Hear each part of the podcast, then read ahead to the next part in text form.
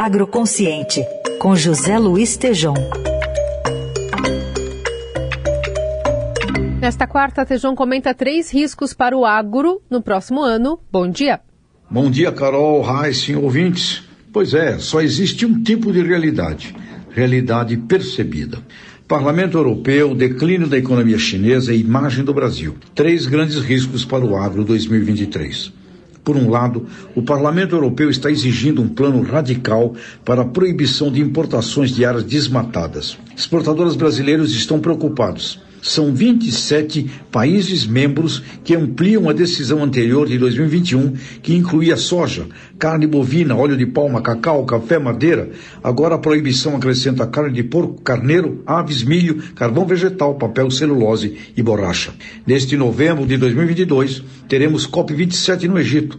Nesta semana, o presidente da República do Brasil discursou na ONU e falou de agronegócio e sustentabilidade, porém com níveis complicados de desconfiança e polarizações junto aos diversos stakeholders mundiais. As exigências do Parlamento Europeu pedem aos importadores que se responsabilizem por suas cadeias de suprimentos com rastreabilidade, através de dados de geolocalização e satélites. Então, temos na União Europeia o nosso segundo maior cliente mundial, apontando para aspectos controversos do desmatamento no Brasil, porém, sem dúvida, com alto poder de riscos potenciais e reais.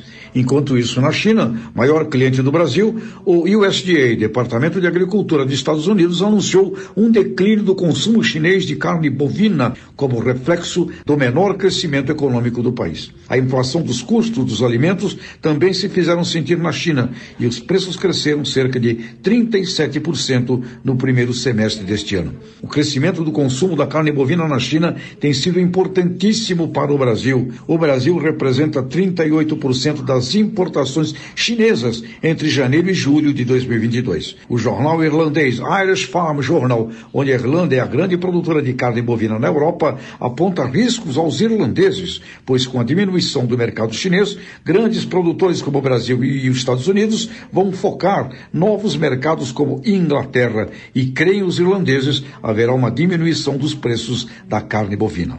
Portanto, se os 27 parlamentos aprovarem a proposta do Parlamento Europeu de não permitir importações de áreas desmatadas do Brasil, isto associado a uma diminuição do consumo de carne na China, poderemos ter uma preferência na Europa por carne irlandesa e local, com riscos para o agro brasileiro 23, pois a Europa é o nosso segundo maior cliente mundial. E aqui entra então a famosa imagem, frase milenar. A mulher de César não basta ser séria, precisa parecer séria. Só existe um tipo de realidade no mundo, a realidade percebida. A realidade despercebida é irrealidade. O Brasil tem ótimos exemplos de realidades sustentáveis e de qualidade dos seus produtos, porém essas realidades, se não forem percebidas, não serão reconhecidas. Precisamos de planos estratégicos, diversificação de mercados, agregação de valor, marketing e, sobretudo, comunicação brasileira para o mundo e com o mundo, envolvendo realidades que precisam ser percebidas. E um fundamento clássico da fórmula da comunicação exige que o emissor dessa mensagem tenha reputação e credibilidade. Uma pesquisa desenvolvida na sociedade brasileira em 2020 apontou Embrapa, a marca nacional que tem credibilidade para falar em nome do agro. Portanto, está na hora de parar de brigar com o mundo e saber vender para todo mundo. Imagem faz parte. Até a próxima! Obrigada, Tejon. Até sexta.